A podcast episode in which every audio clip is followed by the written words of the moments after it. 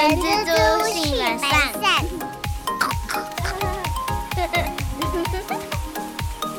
Hello，大家好，我是人蜘蛛的后。大家好，我是人蜘蛛的本善小姐。这个礼拜就是年度的最后一周，上班，呃，应该怎么讲？农历年前的最后一周上班日。没错，那刚刚我在上那个劳动部的网站啊，然后发现一个新闻稿蛮有趣的。然后这个新闻稿一看完，我就想到，嗯，人口老化。他写的是银发能力续留职场明显增加，然后劳动市场流动率下降，因职重视啊。呃，不知道大家知不知道我们的那个劳动力的年龄结结构大概是几岁到几岁是主力？本善，你觉得？诶？我觉得应该是三十到四十。很接近，他这边公布的年龄结构是三十五至四十四岁为主力。嗯，那为什么我要特别讲这个东西？它有趣是在后面，其实也不是说有趣啊，这是一个现象。呃，劳动部就是在说，五十五岁至六十四岁含六十五岁以上的人口，然后有很明显的续留职场。呃，应该说不知道是不是大家不敢退休了，就继续在做。嗯，那有可能。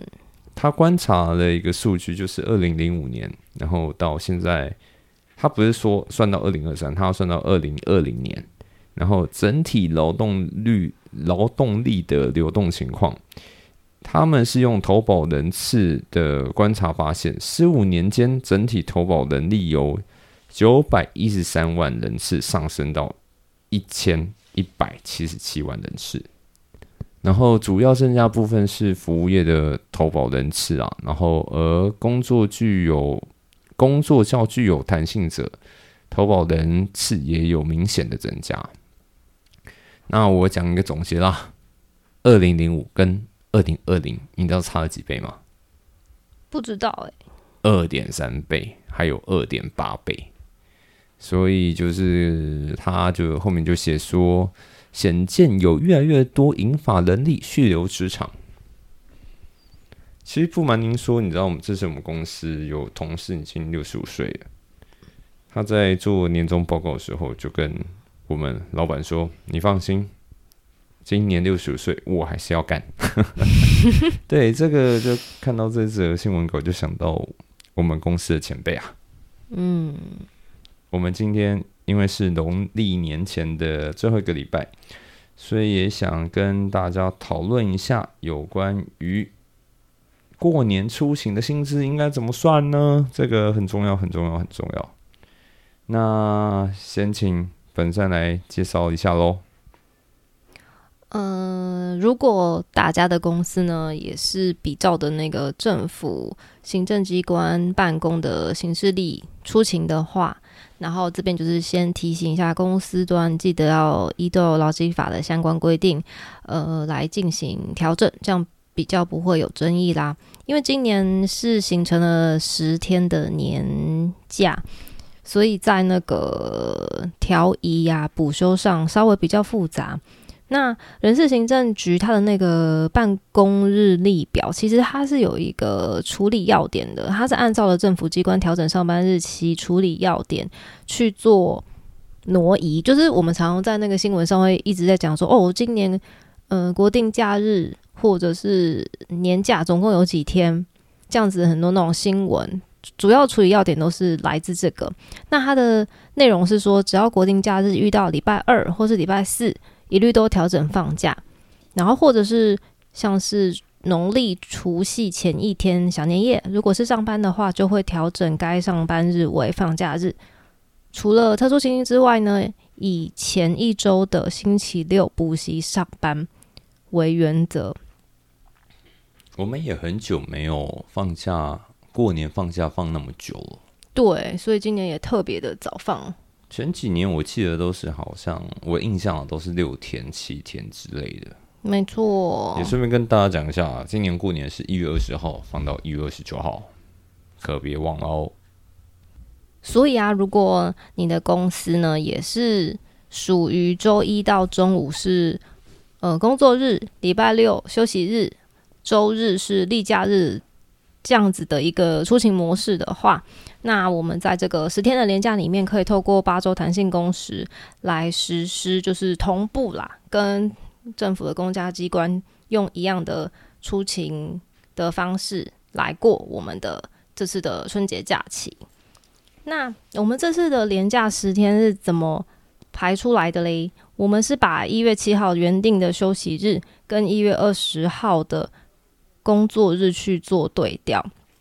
但是本来这样看起来，按照那个规则，他应该是要在前一周的呃周六补行上班，就是一月十四号那一天。但是为什么没有在一月十四？因为当天刚好遇到了那个大学学测，所以哦，原来是这样啊。没错没错，所以再往前一周，所以才会形成这样子的那个对调的情况。然后二月四号的休息日跟一月二十七号的工作日对调，然后最后一个是一月二十一礼拜六的除夕跟一月二十二周日大年初一，因为就是适逢原本的休息日跟例假，依法就是要补假的啦。那补假日是在一月二十五跟一月二十六号。以上三个原因，所以形成了今年春节有连假十天的状况。那也会遇到一种情况，就是国定假日若要调移，那是需要经过劳工的同意的，对吧？对哦，就是其实劳动部也有呃考量到民间企业很多都是比照政府行政机关出勤的这样子的情形，所以在一百零五年的时候就有公告哦，如果你是要依呃刚刚讲的那个刑事力出勤的行业，你可以依照劳基法里面有一个八周弹性工时的规定，然后经过工会或是劳资会议同意之后，将周期内的休息日跟工作日去做对调，才可以这样子形成廉价的状态。然后因为那个除夕到初三这三天是属于国定假日，所以如果企业啊，你必须要这三天是非常需要人力的，基本上没有办法让大家都休息的情况之下呢，有一种状态就是刚刚后有提到的挪移国定假日挪移的方式。那这样子的情况呢，记得一定要先跟员工去做协商啦。那有两个重点，一个就是要经过劳工同意，然后第二个是最保险的状态，就是要明确指出和哪一个工作天去做对调。那经过协商之后啊，双方都同意把国定假日挪移到其他工作日去放假的话，你除了要事先定出明确的日期，你这样子的话是可以不用付加班费的。但是如果你没有挪移，那雇主当然就需要罚当天出勤劳工加倍工资哦。嗯，好，那接下来就是我们这次的那个重头戏啦，就是如果我们是在春节期间上班，那要怎么去做加班费的计算呢？然后它相关的规定是什么？本善，你有这个经验过吗？呃，有，真的啊、对，不过基本上我们公司都前是公司吧？前公司或前前公司，我们都是经过合法的状态去做挪移的。嗯，其实我只是在想说，过年的时候上班是是什么感觉啦？我只是想问问你这个点而已。哦，有啊，有啊。对，我我们的状态是因为那个时候还好，我们我跟我们组内的同事刚好，我们大家回各自老家的时间是刚好可以协调之后，大家分配上班的日期。哎、真的很辛苦哎、对。这这个我以前在过年的时候，那时候打工在服饰店，嗯，然后我记得除夕那一天也是啊，呃，好像五点半还是六点，哎、然后店长说，哎、可以回去吃个团圆饭，八点要再回来，他妈的！先让你去团圆一下，然后但是再那时回候去。工作还蛮开心的啦，就是因为其实大家吃完团圆饭会出来买东西嘛，嗯嗯，那所以有的时候嗯我们就哦好吧，都配合嘛，然后反正反正薪水也会比较多一点。没错。那现在本身就要讲的是说，在春节的时候上班的加班，这算加班嘛？对不对？对，我们会把我们这个过年期间，其实你基本上会遇到三种情况。那一种是休息日，一个是国定假日，第三个是例假。哦会，好复杂。对，会有这三种出勤日不同性质的情况，然后我们就会分成这三种情况，跟大家分别说明他的加班费要怎么去做计算。好哦，那我们就从休息日开始好了。休息日的话，基本上大家其实现在在呃对休息日或例假日不会那么陌生，原因是因为大家都新闻上啊，或是报章媒体上很容易一直听到一例一休，一例一休。那个休指的就是休息日。嗯，那休息日它的法源是劳基法里面，它呃有指出说休息日出勤要加倍给薪的一个规定去做加班费的计算。那它的加班费计算方式的话呢，就是如果我们我们现在呃休息日、国定假日跟例假日这三个，我们现在假如有一个人他的月薪是新台币三万六千元，那他的日时薪就会是一百五十块，然后我们都范例为他出勤就是一天，一天就是八小时。那我们刚刚讲到这个休息日的部分呢，他的加班费的计算就是他出勤八小时，前面两个小时是用他的一百五十元乘以一点三四倍，然后乘以二，因为这是前面两个小时，再加上他后面还有六个小时，也是用一百五十元去乘以一点六七倍，所以会分呃两个两段的方式去做计算。非常复杂呢。对，这是休息日的情况。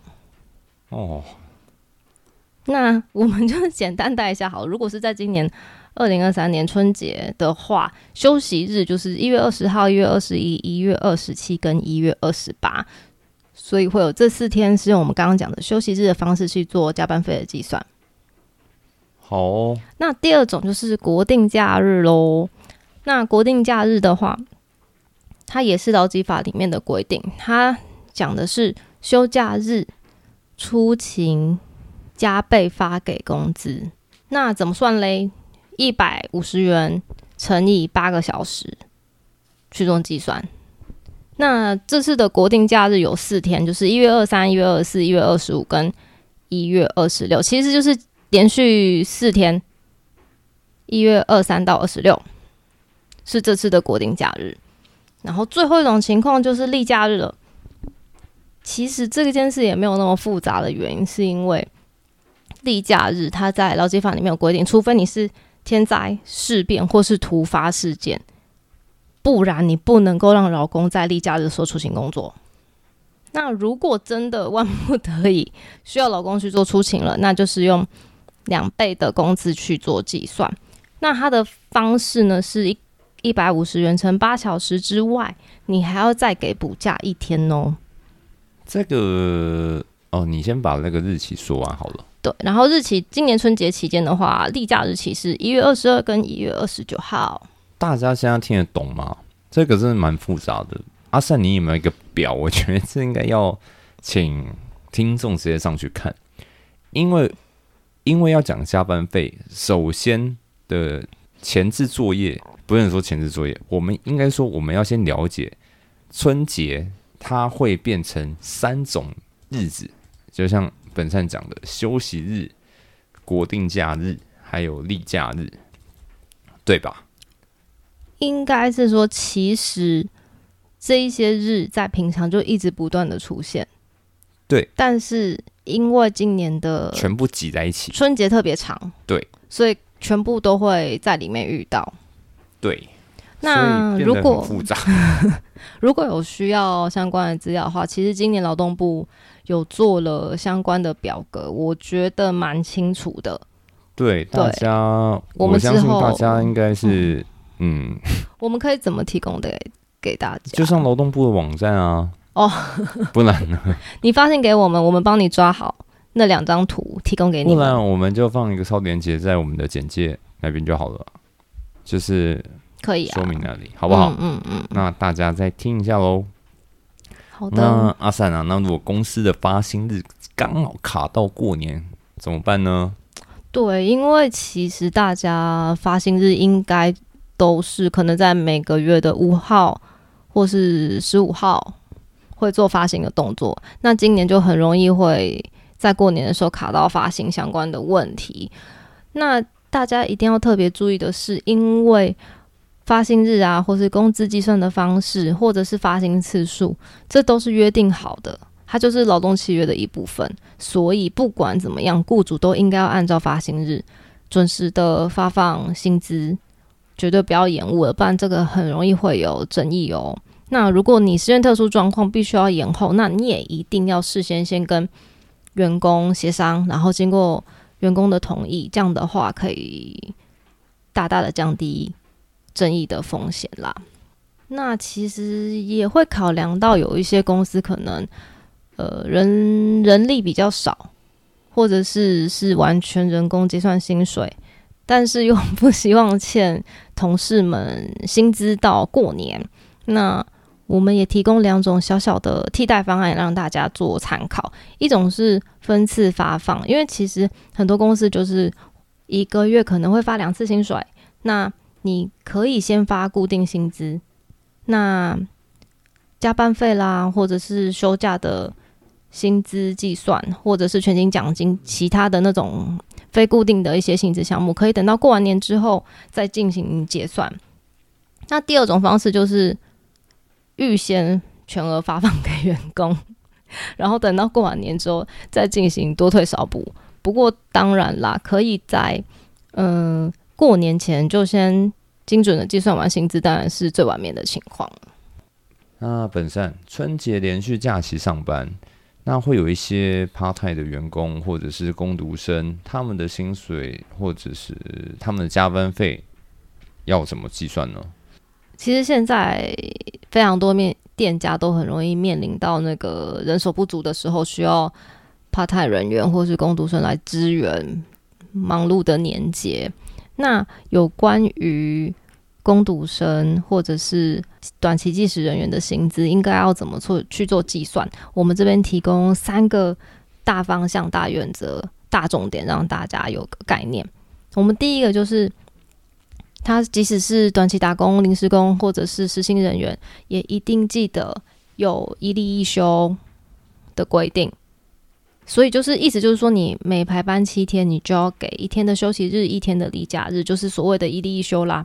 然后一样记得哦，不能排连续上班超过六天。那第二个重点就是说，我们今年的那个年假连放十天，打工出勤共有四天可以领双倍薪，那个四天就是我们刚刚讲的国定假日的那四天，没错，就是一月二十三到二十六这四天啦。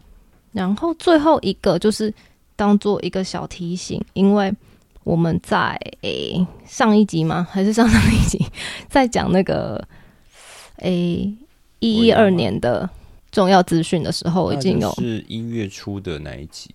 就是有提供给一个资讯啦，就是今年的基本工资月薪调整到二六四零零元，时薪是一七六元，所以可能如果你是用结薪系统的，记得系统系统里面要去做更改哦。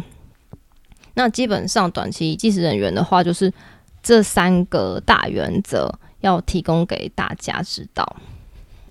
好的，那以上的内容就是春假遇上出行必须要了解的一些内容，希望大家会有一个初步的概念。希望今天的节目呢对大家有帮助哦。然后最后要祝大家扬眉吐气，好运到，兔来运转，红兔大展。你都讲完了，我要讲什么？你可以讲 Nice to meet you。嗯，但我们这节目应该是，我想说我们密不到，你知道吗？哦，好了，Nice to 啊 meet you。对，to 我们下礼拜还不要录啊？还是我们要休息一周？嗯，随缘啦。好了，总之快过年了，大家出门上班，然后下班回家，也都要必须注意安全哦。我们今天的这一期就先到这边。我是人蜘蛛的厚厚，我是人蜘蛛的本善小姐。新年快乐，Happy New Year！Happy New Year！我们再相见，拜拜，拜拜。